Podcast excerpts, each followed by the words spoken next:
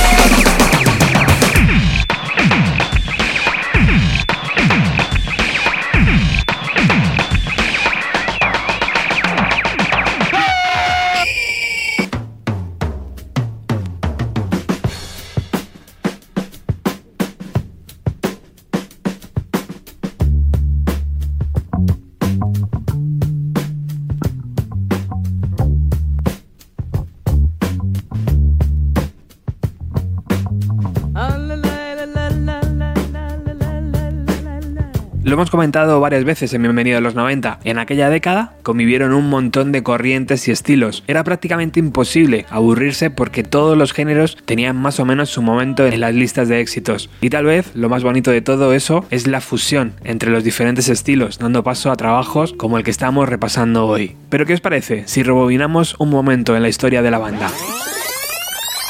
Tim Rollins y Ed Simon se conocieron en la Universidad de Manchester en 1989. En 1992 empiezan a actuar bajo el nombre de The 237 Turbo Nutters. Poco después decidieron cambiarlo por el de The Dash Brothers y empezaron a desarrollar un sonido que les permitió ser uno de los fijos del club Heavenly Sunday Social, donde gente como Paul Weller o Noel Gallagher se divertían junto a estudiantes adolescentes que decidían pasarse por allí. Aquello no duró mucho, pero Tim Rollins y Simons les sirvió para hacer contactos y ponerse a trabajar en varias remezclas para bandas como República, The Sandals o más tarde Manic Street Preachers o los propios Prodigy. Empezaron a ganarse así un nombre en la escena underground y en 1994 lanzan su primer EP. Un año más tarde viajan a Estados Unidos para tocar en varios festivales junto a Orbital y Underworld y allí deben cambiarse el nombre por una demanda que les llegó desde Los Ángeles por un grupo que se llamaba igual que ellos. Entonces deciden sustituir Das por Chemical, ya que la canción Chemical Bridge de su EP era de sus favoritas.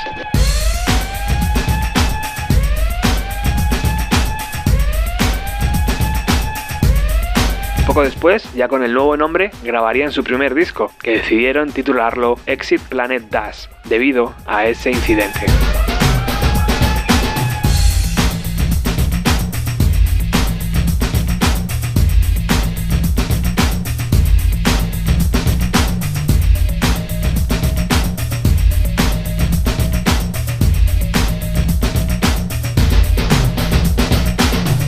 En ese primer disco ya se podía ver que este dúo, aunque jugaban con la electrónica, eran fieles devotos del sonido de Manchester y que habían aprovechado sus días en el Club La Hacienda. Aquel primer lanzamiento sentó las bases para que llegara dos años después este trabajo, Dig Your Own Hole.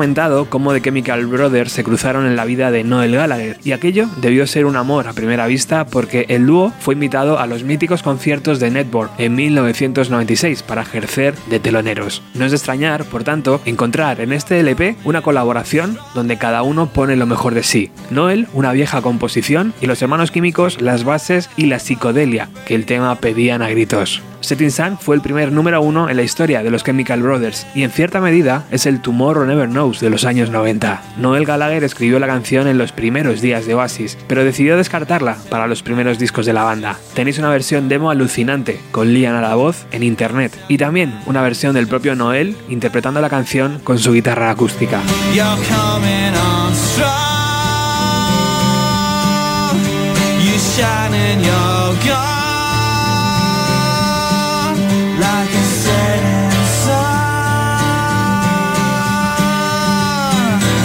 Aunque en el primer disco de los Chemical Brothers encontramos a Tim Burgess de los Charlatans colaborando, que Noel Gallagher apareciera aquí fue un empujón increíble. La actriz Lexi Strauss fue la protagonista de uno de los mejores videoclips también construidos alrededor de una canción.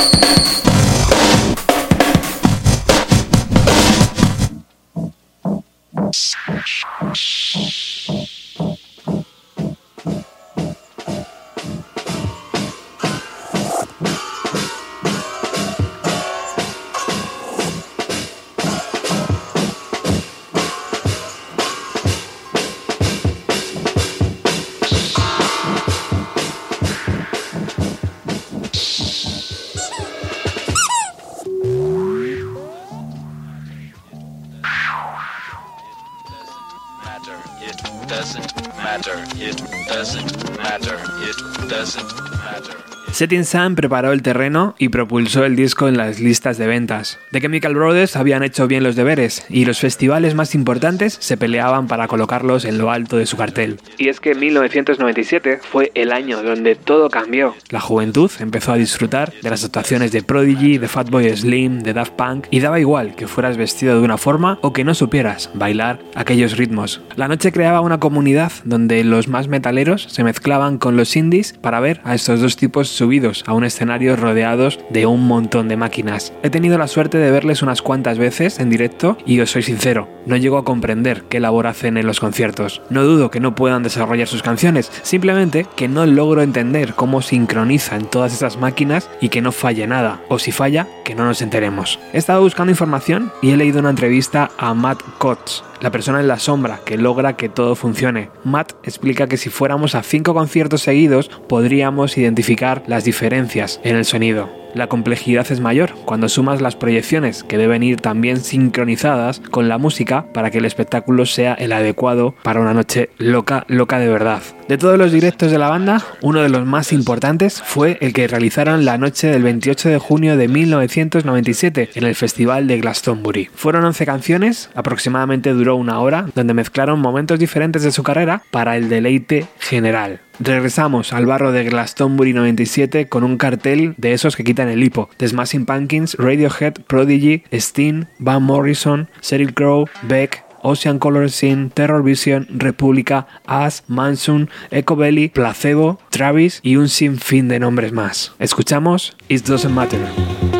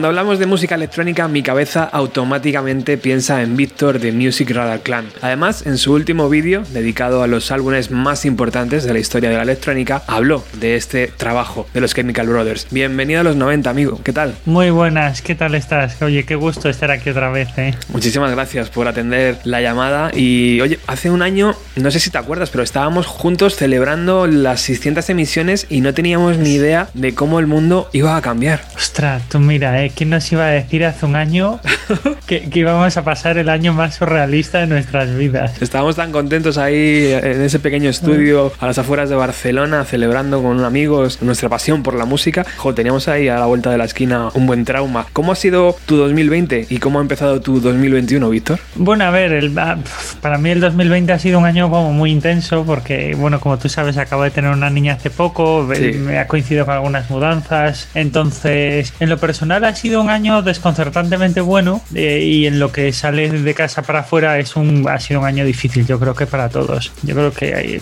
incluso para la gente que lo ha sufrido laboralmente ha sido difícil, pero incluso para que no lo ha sufrido laboralmente, yo creo, yo creo que ha sido difícil para prácticamente todo el mundo. Pero bueno, me quedo con lo bueno. ¿Y este 2021 cómo, cómo lo ves? Bueno, yo lo veo con optimismo, la verdad. Siempre, sí. yo siempre prefiero ver las cosas por el lado bueno y mira, esto parece que, que, se terminará tarde o temprano, pero parece que se terminará durante este año. Ya parece que incluso las empresas empiezan a ser optimistas, de que volverá a haber conciertos y sí. festivales, a lo mejor no de la misma manera, pero ya solo el hecho de que vuelva a verlos ya, ya por lo menos es la ilusión de, de un año que puede que, que, vuelva poco a poco a la normalidad. Has dicho la palabra mágica, festivales. ¿Tú crees que en ya. junio, julio habrá festivales tal como los conocíamos antes? ¿O... Pues mira, yo al menos lo espero porque aún tengo entradas de seis festivales del 2020 a los que se han cancelado, que me las han pasado al 2021. Entonces, espero que no me las pasen al 2022, porque tengo ahí un dineral en entradas que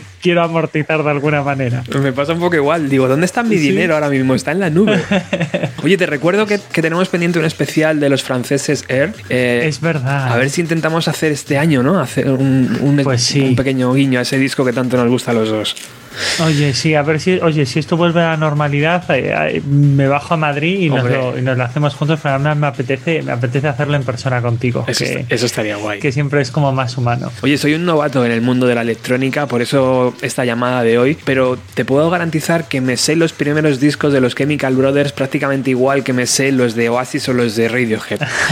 eh, ¿cómo, cómo, Suele pasar. ¿Cómo consiguieron, Víctor, meter estas canciones en los grandes festivales, en las televisiones, en las radios y cómo consiguieron que indies, que rockeros, que incluso heavies se pusieran a bailar a sus ritmos. A ver, es la verdad es que es curioso porque la historia de ellos es la historia de una fórmula muy sencilla, pero que a la vez fue algo que hizo muy poca gente y sobre todo ellos fueron muy pioneros porque era en ir prácticamente en la dirección opuesta a la que mucha gente estaba yendo. Al final, los 90, mucha de la electrónica que hay en los 90 que se, se hace cada vez más sintética, más artificial y más dura.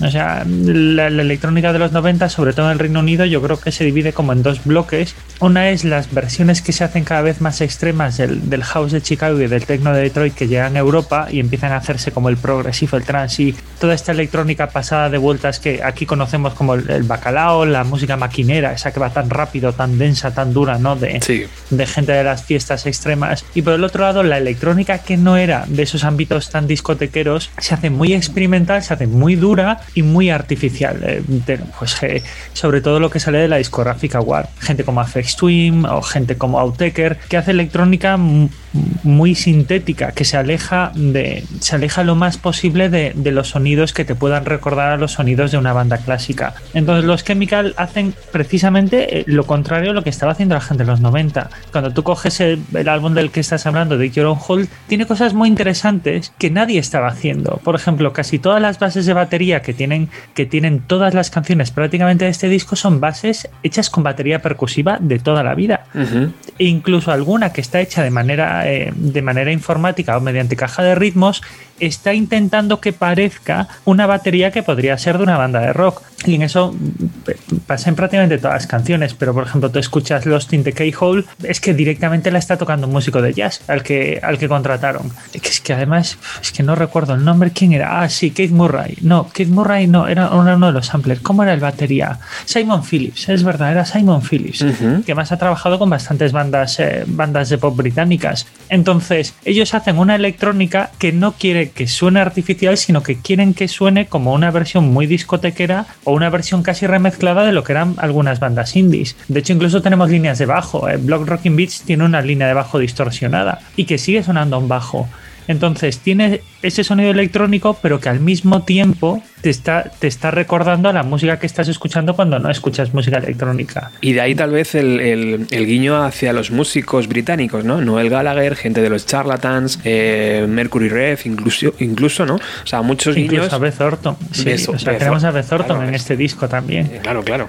La, mítica voz. No sé, o sea, ahí, ahí como que se suben al, carro de, de, esa electrónica porque tal vez entienden lo que, lo que tú nos estás explicando ahora, ¿no? Que no es una electrónica abrasiva, sino que es un poco más popera, entre comillas, ¿no? Sí, además también coincide que en los 90 es un proceso donde empieza, digamos por así decirlo, la digitalización masiva de la música, incluso de la música acústica, de la música rock y de la música pop. Se empieza a producir digitalmente, se empieza a grabar digitalmente y se empieza a producir digitalmente y gente con un perfil parecido al que puede tener Tom Rowas de los Chemical Brothers son gente que está trabajando en las producciones pues de gente como los Charlatans, hmm. de gente como Primal Scream, de gente como los Flaming Lips.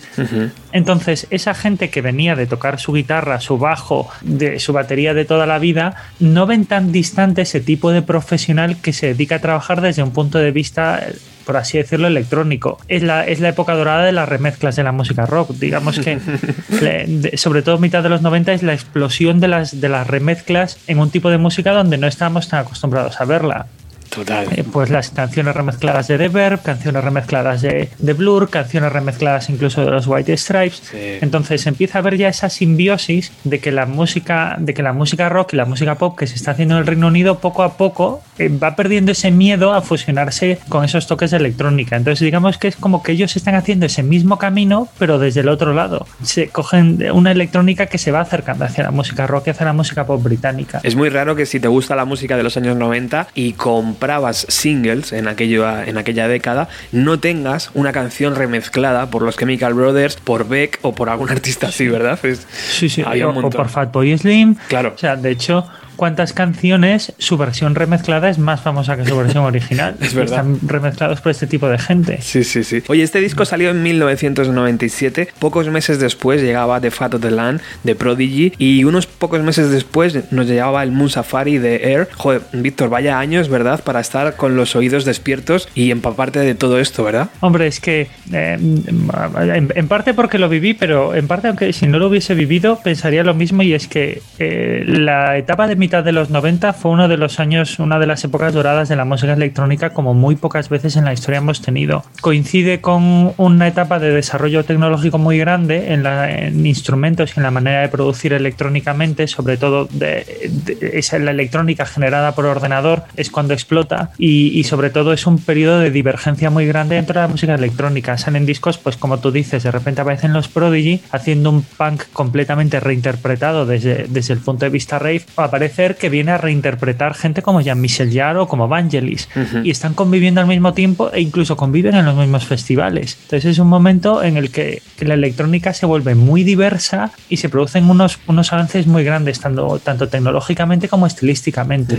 Muchos de esos sonidos llegaron para quedarse. Eh, a partir de esos años parece que la electrónica ya estaba en todos los festivales, pero no sé si es porque yo me alejé de la escena o no sé si realmente el boom de aquellos años fue desapareciendo con el paso de los años, Víctor. No sé si al final la electrónica, esa que conocimos con los Chemical Brothers, con Pro Digital, como que se desinfló un poco. A ver, yo creo que también ahí ha encajado un poco. Eh, cómo ha ido evolucionando la música pop y la música rock en general, que ha ido perdiendo camino a pasos agigantados por música que es más sintética. Digamos que ese camino que hizo que la electrónica fuese cada vez más sintética saltó al pop y al rock y hoy eh, me refiero, no nos damos cuenta, pero tú escuchas incluso un disco de Taylor Swift y la propia voz de Taylor Swift está tan tratada, tan distorsionada, con tantísimos efectos, que es una voz que se parece más a la voz de un robot que a la voz de, un, ser humano. y ella una voz increíble, ella es una persona que tiene una voz prodigiosa, pero nos hemos acostumbrado a, una, a una manera mucho más sintética de trabajar la música e incluso la música que no es electrónica. Entonces, estas fórmulas... Eh,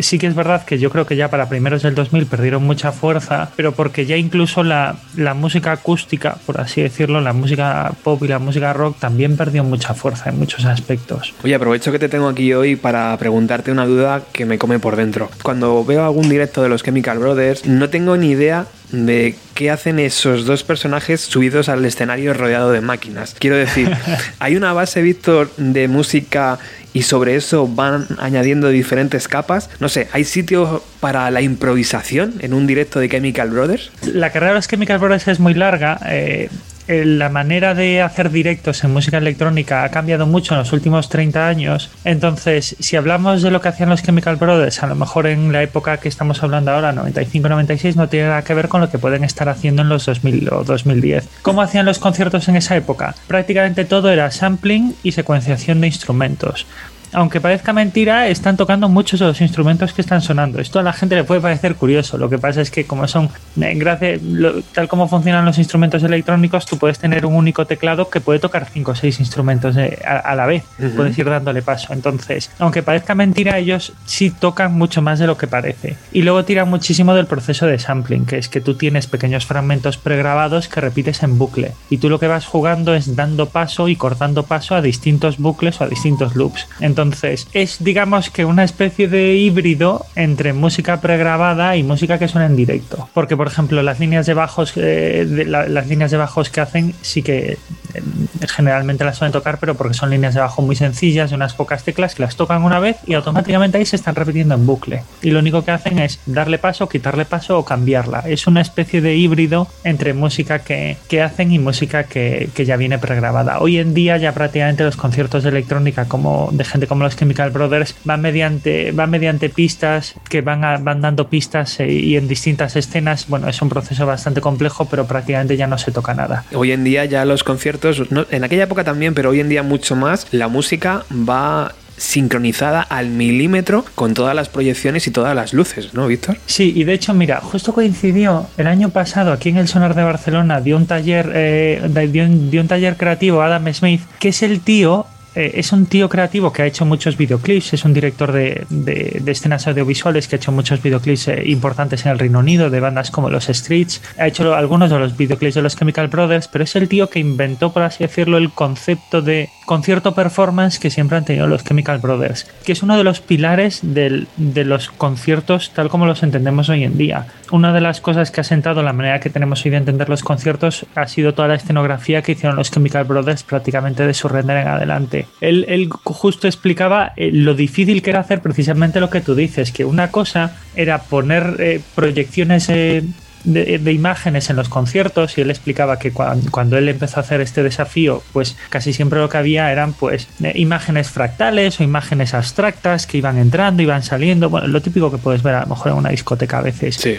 Y él tenía que convertir eso en algo de estética videoclip. Tenía que conseguir que la música tuviese algo que ver con lo que se veía, que estuviese sincronizado, pero que a la vez fuese algo definible y concreto y no fuesen imágenes abstractas que no, que no te recuerdan a nada. Entonces él prácticamente inventó el sistema que, se usa hoy en muchísimos conciertos, que es el sistema de loops de vídeo. Él crea pequeños loops que tienen duraciones que se ajustan a la, duración, a la duración. Imagínate, la base de batería que tienen de fondo, él crea un, él crea un loop de vídeo, imagínate, de un personaje que se levanta y se agacha, se levanta y se agacha, o viene y se va, de una dirección, de una longitud de, de una duración aproximada, pero que luego su su duración se va a encajar o se va a cuadrar perfectamente cuando estén en directo. Y eso se va a estar repitiendo al mismo tiempo que se está repitiendo el bucle que están usando los Chemical Brothers. Eh, al final, como los Chemical Brothers usan sampling, ellos imagínate, cogen un sample de batería que dura 6 segundos. Simplemente buscan, eh, tienen esa imagen que dura esos 6 segundos y se repite de la misma manera que se está repitiendo solo la línea de batería. Entonces consiguen no solo un espectáculo audiovisual, que eso ya se tenía antes, sino que prácticamente por primera vez, casi cuando aparece su render, que lo que estás viendo es como una representación gráfica de lo que está sonando, que fue el gran desafío al que se tuvo que enfrentar este hombre. Claro, joder, qué bonito, ¿eh? Verlo así desde dentro y explicado por él, imagino que sería una pasada. Sí, pero aparte, o sea, eh, piensa que estamos hablando de tecnología de los 90, fue casi hasta incluso un, un desafío técnico conseguir hacer todo eso. Claro. Además, él, él te explica que buscaba un. Él, él, tenía que buscar algo muy complicado que era algo que fuese suficientemente gráfico como para que tú lo identificases, Claro. pero suficientemente disperso como para que no te distrayese la atención de que lo importante es lo que estás oyendo, no lo que estás viendo. Y como él a lo mejor pues hacía yo que sé, a lo mejor hacía 200 imágenes, 200 proyecciones pequeñas de varios segundos Mm. para ver cuáles eran las que acompañaban al sonido sin distraerte del sonido, pero que a la vez creaban una escena, me refiero, es complejo y de hecho eh, ya tenemos algunos, algunas trazas de lo que más adelante sería eso en, en este álbum que tienes hoy. Casi todo el que ha ido a un concierto de los Chemical Brothers, una de las imágenes que va a tener es el de los robots andando. Sí. ¿no? Eh, que, que es precisamente de una de las canciones de, de una de estas canciones de, de Sí. este disco. Pues yo creo que ese, ese look ya es, ya es un icono, pero incluso del diseño gráfico, ya incluso de fuera de, de fuera de la música, ese look es un icono del, del diseño moderno. O sea, estamos Claro. hablando de los 90. Sí, además este, eh, hablando un poco del, del diseño y, y prácticamente ya finalizamos con esto, no te quiero quitar más tiempo, siempre he tenido la sensación que los, que los diseños, las portadas, el logotipo, como que tenían un guiño muy hacia atrás, ¿no? Hacia los 60, hacia los 70. Lo han ido como modernizando, ¿no? Con el paso de los discos, pero en este LP, no sé, vemos ahí la cara de la chica, ¿no? De medio lado, eh, los singles, recuerdo el de Setting Sun, donde cantaba Noel Gallagher, pues también que parecía más un, un single de un grupo de los 70 que de un grupo de electrónica, ¿no? Bueno, incluso tienes la canción que cierra el disco de Private Psychedelic Reel, Sí, wow. que es prácticamente una canción, eh, es casi una canción psicodélica, parece casi una, una remezcla psicodélica de, de una parte de Revolver de los Beatles o Sí, algo sí, así, sí, sí. con esas influencias de, de la música india. Es una pasada. Yo creo que es una de las cosas que ha dado siempre ese encanto. Pasaron los años, eh, Víctor, y al final los Chemical Brothers parecía que estaban haciendo pues un poco lo que han hecho Oasis en su carrera, ¿no? Una vez y otra vez un poco el mismo disco o un poco la misma canción, ¿no? Es verdad que, joder, el cariño, pues evidentemente lo seguimos teniendo, ¿no? Pero que como que te obliga un poco a desconectarte, ¿no? Que no te sorprende las, los nuevos lanzamientos. Sí, yo creo que posiblemente, al menos tal como yo lo veo, yo creo que el gran pero que ha tenido los Chemical Brothers en su carrera es que no ha sido todo lo progresiva que a lo mejor debería haber sido una carrera que tiene ya, que Mm. lleva para casi 30 años. Son- se han acomodado fin. un poco, ¿no? Sí, y a ver, en parte lo entiendes porque Claro. ello- el- la progresión de los Chemical Brothers va mucho más allá de lo musical y a lo mejor en los últimos casi 20 años han estado más focalizados en desarrollar técnicamente y tecnológicamente lo que es el espectáculo en directo y ahí sí que si lo ves gira a gira ves cómo ellos van convirtiendo como su espectáculo en algo Sí. cada vez más grandioso y cómo la música se ha quedado casi, por así decirlo, en, en- en un segundo plano. De hecho, a veces parece que sacan un disco para tener una excusa para dar una gira, por así decirlo, que le pasa a algunas bandas. Sí, es verdad. Y es una pena porque era una fórmula muy interesante. Yo creo que es una fórmula que seguía teniendo mucho recorrido y que, y que es lo que dices tú, que ha llegado a un punto en que sabes que no te van a sorprender, por Sí. así decirlo. También recuerdo un momento en el que no había un festival en España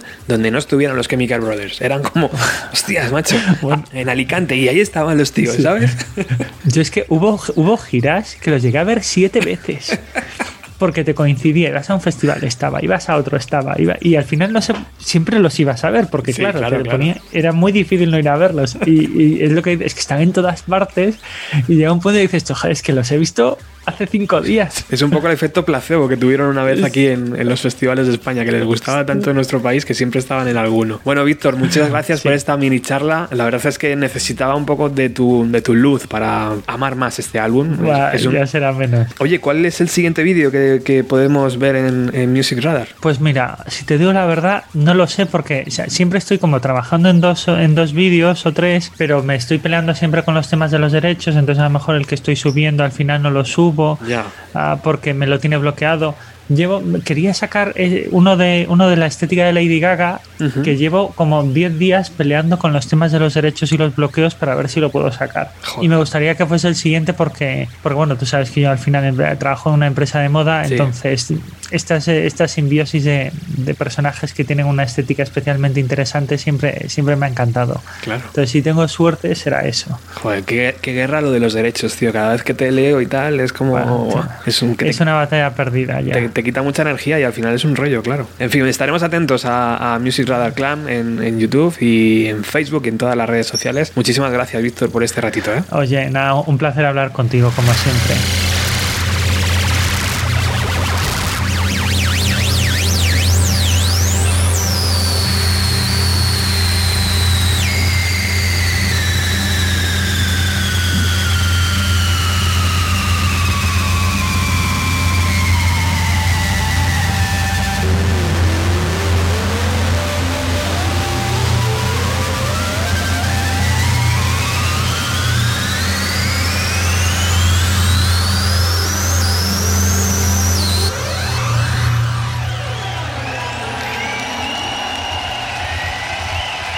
Continuamos disfrutando del segundo disco de los Chemical Brothers titulado Dig Your Own Hole, frase que según Tom Rollins vieron pintada en una pared mientras paseaban por la ciudad de Londres. La portada es también muy muy icónica, dotando al trabajo de un arte muy retro. Si abrimos el libreto, vemos que es la empresa Negative Space la encargada de crear las imágenes de los discos y de los singles. Este estudio estaba situado en el Soho de Londres, justo encima de las oficinas del sello Heavenly Records. Por lo tanto es entendible que también trabajaran con Primal Scream, The Charlatans o Ride. Si tenéis curiosidad, podéis seguir a Anthony Sweeney en Instagram buscando Super Beer Creative. Así lo recuerda él. Fueron las personas más agradables con las que he trabajado en la industria de la música. Ellos solo querían hacer bailar a la gente y no tenían ni idea de cómo debían lucir sus discos. Las imágenes que encontramos dentro de este trabajo no guardan relación unas con otras, posiblemente sean de un banco de imágenes descatalogadas, pero sin duda supieron dar con la tecla para crear un logo y una imagen que ayudaba a vender los discos. Otra persona que ayudaba a vender discos es Beth Orton. Esa cantante británica inició su carrera en los años 90 y se movía en el mismo ambiente que Tom y Ed. Beth lo recuerda así. Um, Les conocí en un pub. En ese momento no tenían ni un contrato discográfico y una noche me preguntaron si me gustaría cantar en una de sus pistas y yo les dije que sí. La verdad es que no hubo ningún acuerdo. Solo fui a un estudio muy pequeño al sur de Londres, me pusieron el tema y me encantó. Pensé que era una canción muy hermosa. Recuerdo que se me acercó Tom, que era muy tímido, y me susurró la letra al oído y la melodía. También recuerdo que me metieron en la ducha porque era el sitio con mejor sonido. Cuando pude escuchar el resultado estaba muy feliz. Era un sueño hecho de realidad. Beth Thornton, recordando cómo trabajaba en aquellos primeros años con los Chemical Brothers. Y lo bonito de todo es que sigue colaborando en sus discos. Vamos a escuchar Where Do I Begin, la penúltima canción de este trabajo.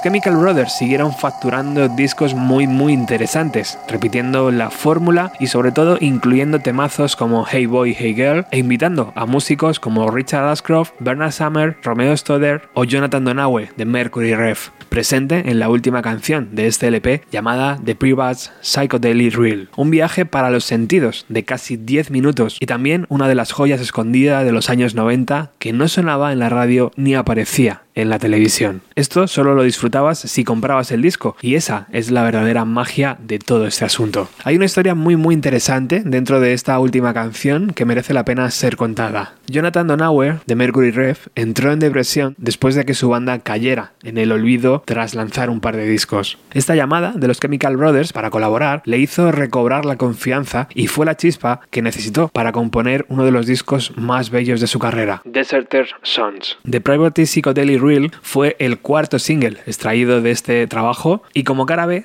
traía una versión de casi 9 minutos del Setting Sun en vivo. Otro de esos placeres, para nada caros, es encontrar estos singles en formato de 12 pulgadas y observar los detalles que acompañan a la música. En fin, que ha sido un placer rescatar este trabajo y volver a escucharlo con todos vosotros. Os deseo lo mejor para este año, sed felices, hacer el bien y cuidar a los demás, ¿vale? Muchas gracias por estar al otro lado.